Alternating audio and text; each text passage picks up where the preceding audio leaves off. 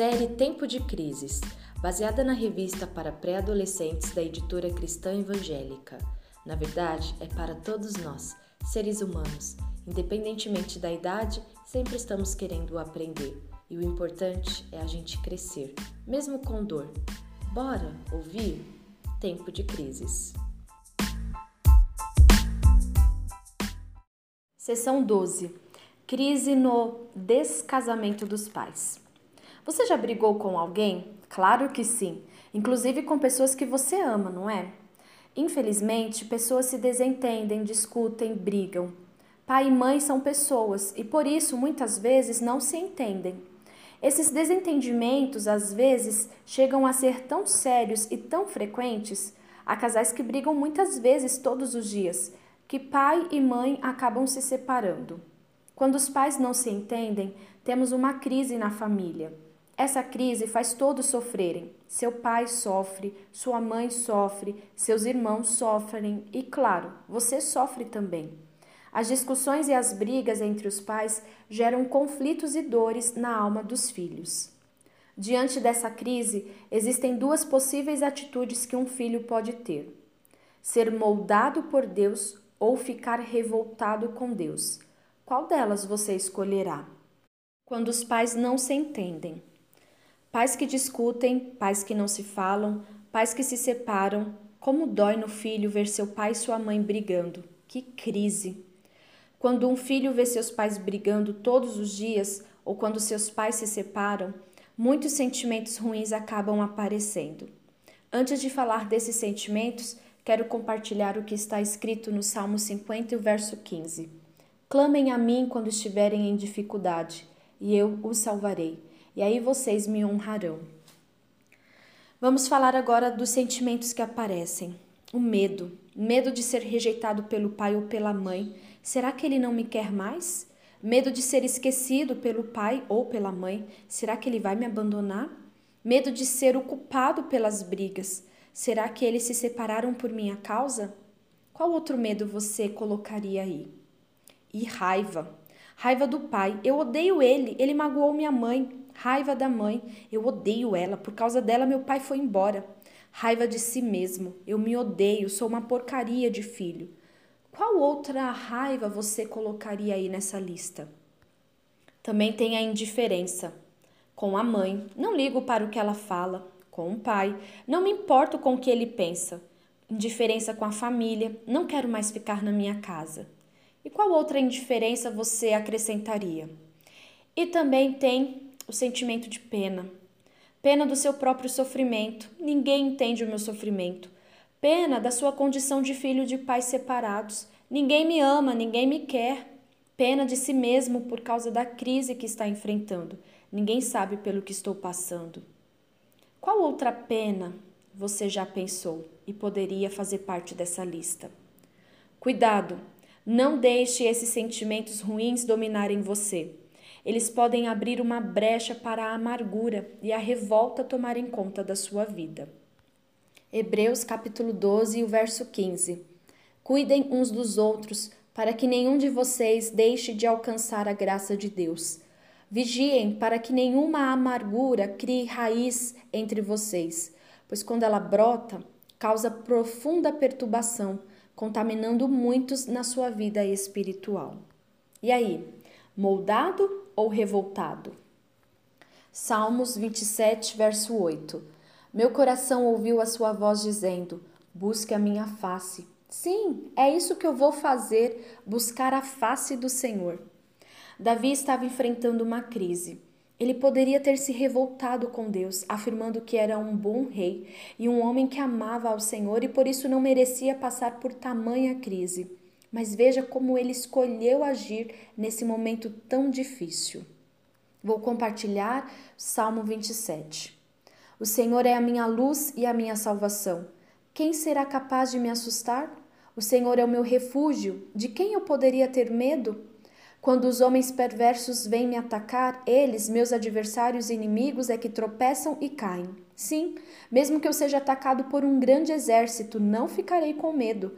Mesmo que eu esteja no meio de uma batalha, confiarei no Senhor e ficarei em paz. Uma coisa que realmente desejo do Senhor é o privilégio de viver durante toda a minha vida na Sua presença, para descobrir a cada dia a bondade do Senhor e buscar a Sua orientação. Quando eu estiver em dificuldades, Ele será a minha proteção. Ele me esconderá em Sua casa, Ele me colocará em segurança numa rocha firme. Ficarei fora do alcance de meus inimigos.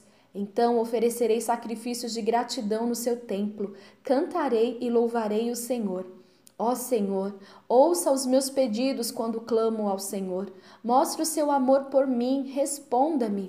Meu coração ouviu a sua voz dizendo: Busque a minha face. Sim, é isso que eu vou fazer, buscar a face do Senhor. Ó Senhor, por favor, não esconda sua face de mim, não rejeite com ira o seu servo. O Senhor tem sido meu libertador. Não me desampare nem me abandone, ó Deus, meu Salvador. Ainda que meu pai e minha mãe me abandonassem, o Senhor me receberia de braços abertos. Senhor, ensine-me o seu caminho, oriente os meus passos na direção certa por causa dos inimigos.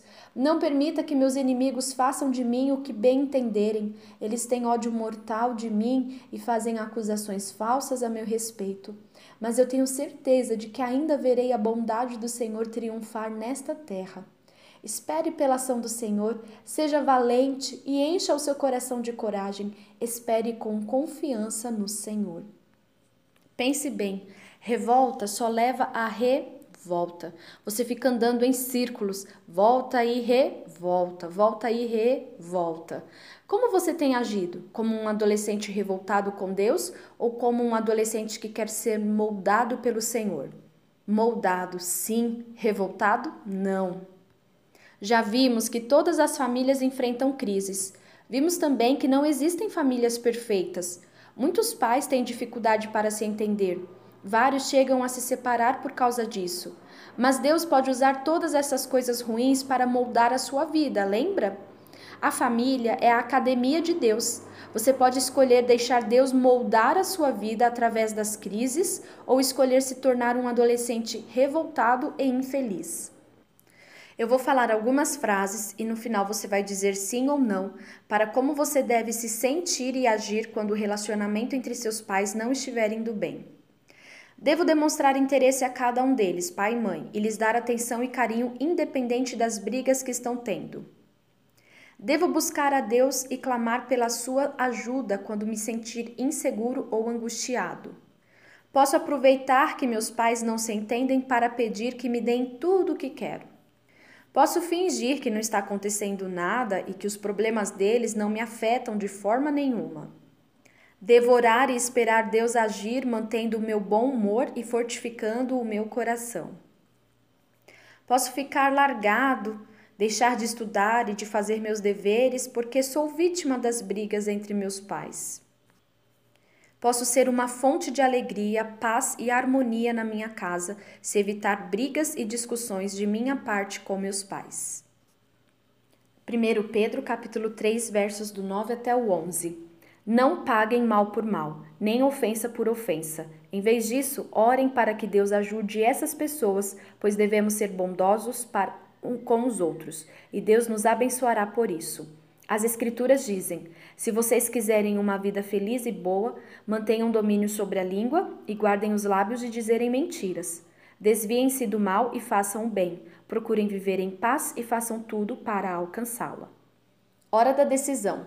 Não há nada errado em ficar triste porque os pais andam brigando ou em sentir-se angustiado porque os pais estão separados. Estranho seria se você não sentisse nenhuma tristeza por isso. Deus compreende a sua dor porque ele também se entristece ao ver os casais se desentendendo. A vontade dele é que haja harmonia no casamento. Nosso Pai Celestial quer que a gente conte a Ele o que estamos sentindo, como Davi fez lá no Salmo 27. Você está triste? Angustiado? Conte ao Senhor e Ele o consolará. Também dará forças e ajudará você a enfrentar essa crise. Isaías capítulo 41 e o verso 10. Você não precisa ter medo, porque eu sou o seu Deus. Eu lhe darei forças, eu vou ajudar e manter você em pé, firme com a minha vitoriosa mão direita. Que Deus te ajude a semear a paz no coração dos seus pais.